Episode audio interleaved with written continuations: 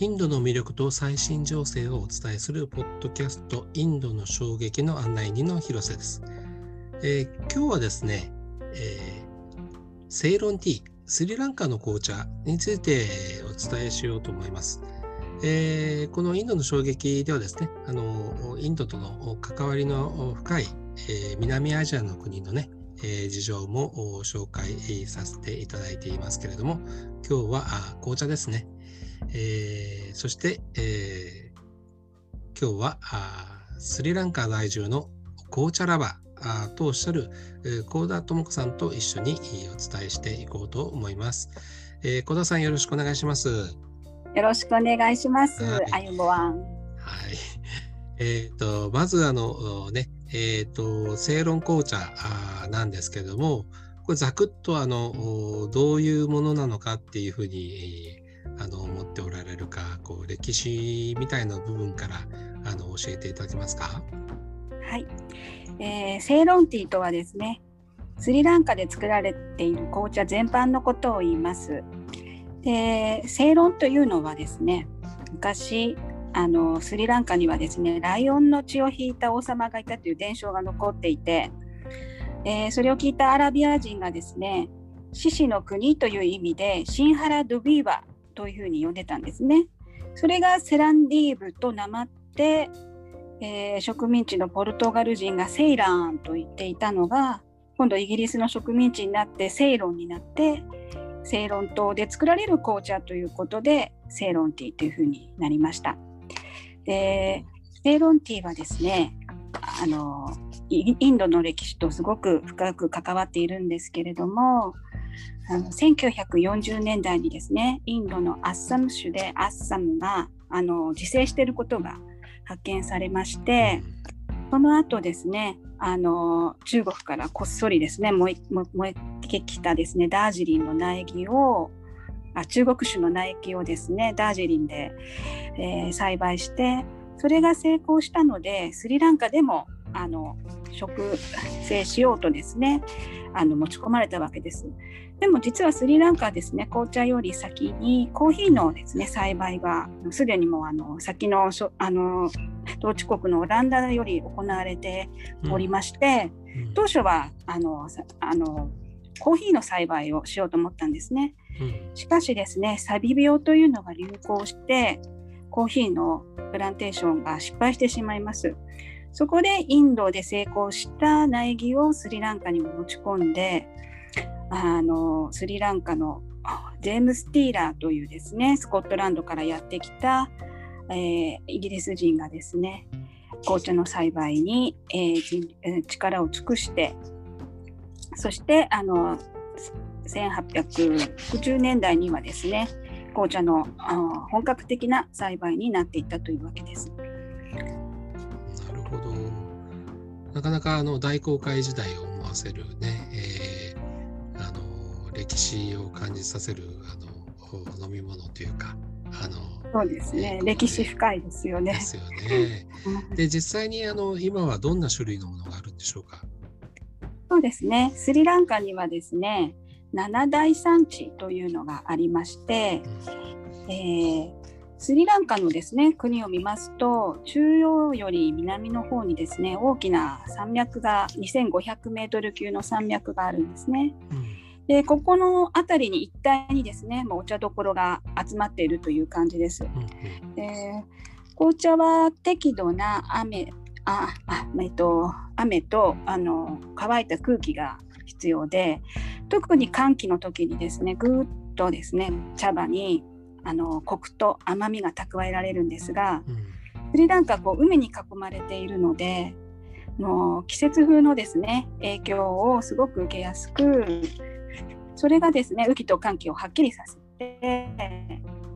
あの美味しくというふうな仕組みになっているんですけれども標高別にですね、えーと分かれていて7大産地に分かれています。うん、えー、まず1つが、えー、1200メートル以上の産地をハイグロンティと呼んでいます。うん、えー、これはヌワラエリア、ウバ、ウダプステワーバ、ディンブラですね。うん、それぞれの特徴を言いますと、ヌワラエリアというのはですね、のイギリスのコロニアル時代からあのイギリス人が避暑地としてですね過ごしていたところで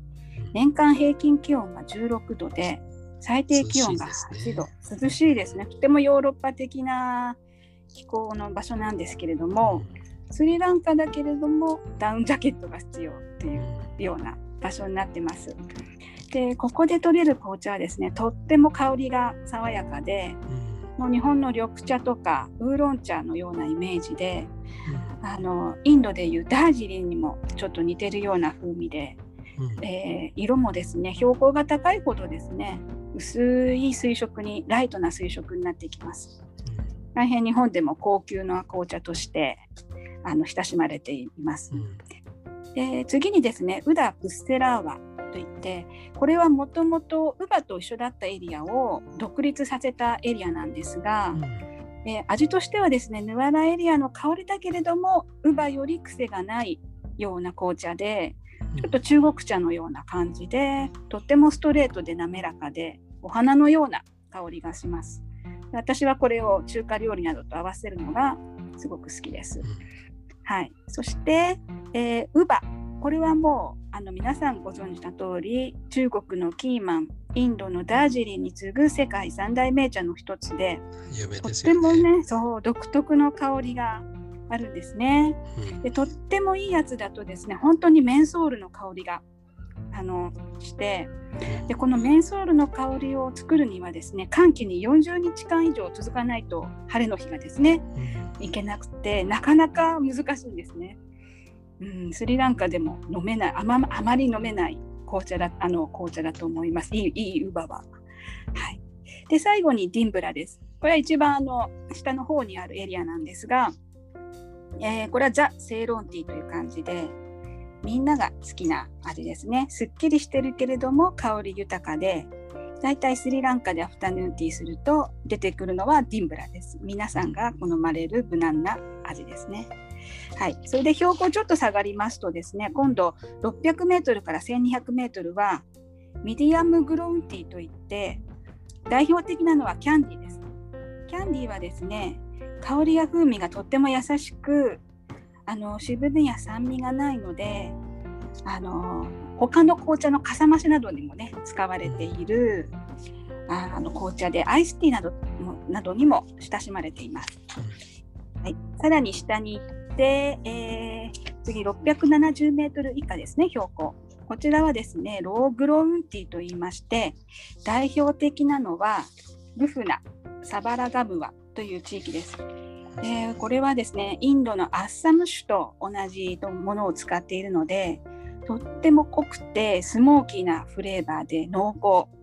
タンニンが効いていてミルクティーにするとすごく美味しいというものなんですが私はこれをですね個人的にはストレートで味わうのが大好きで。そうなんですね、えー、そうなんです。あの初めてこのサバラガムワのですねあの茶葉で入れた紅茶を飲んだ時に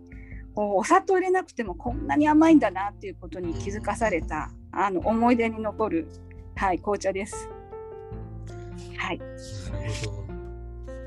あのえーと、スリランカの、えー、国の人たちもみんな、えーとこの今ご紹介いただいたような紅茶を飲んでるんですか？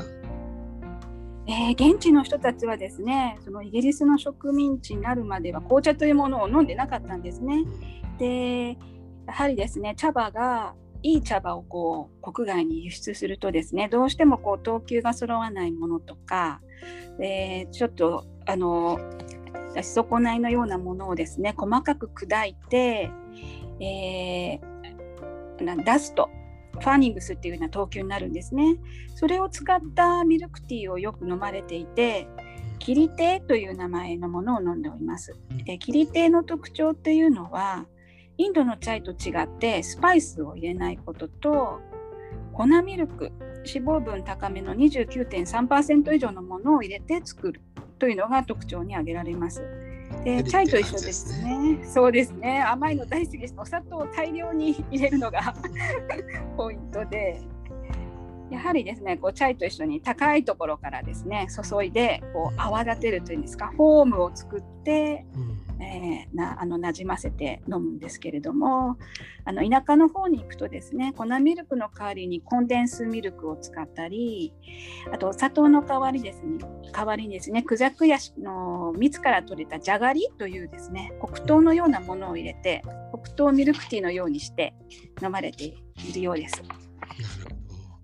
あの茶園で働く人っていうのはどんな人たちなんですか？はい、私もスリランカに来て初めて知ったことなんですけれどもこれはとてもインドと関わりのある人たちなんですが、えー、インド系のタミル人の人たちですね。でこのインド系とつけたのはですねスリランカにはもともと紀元前から南インドから、ね、移住してきた、えー、スリランカ系のタミル人がいるんですね。でその方たちはスリランカの北部に、えー、王朝を作って新原王朝とは別の王朝を作って栄えてきたわけですけれどもあの1890年頃のその紅茶のプランテーションがあの需要が高まってきた時にですねどうしても労働力の補充として南インドから連れてこられたタミル人というのがタミル人の人たちが必要だったんですね。で彼らは南インドでもあの土地を持たない農民などで非常に貧しくあのこちらに来てもですねあの同じような扱いをされているような感じで150年経った今でも19世紀と同じような暮らしをしていると聞きました。電気ガス、はい、お風呂もないような長屋のところに今でも住んでいて1日の賃金が約370円とか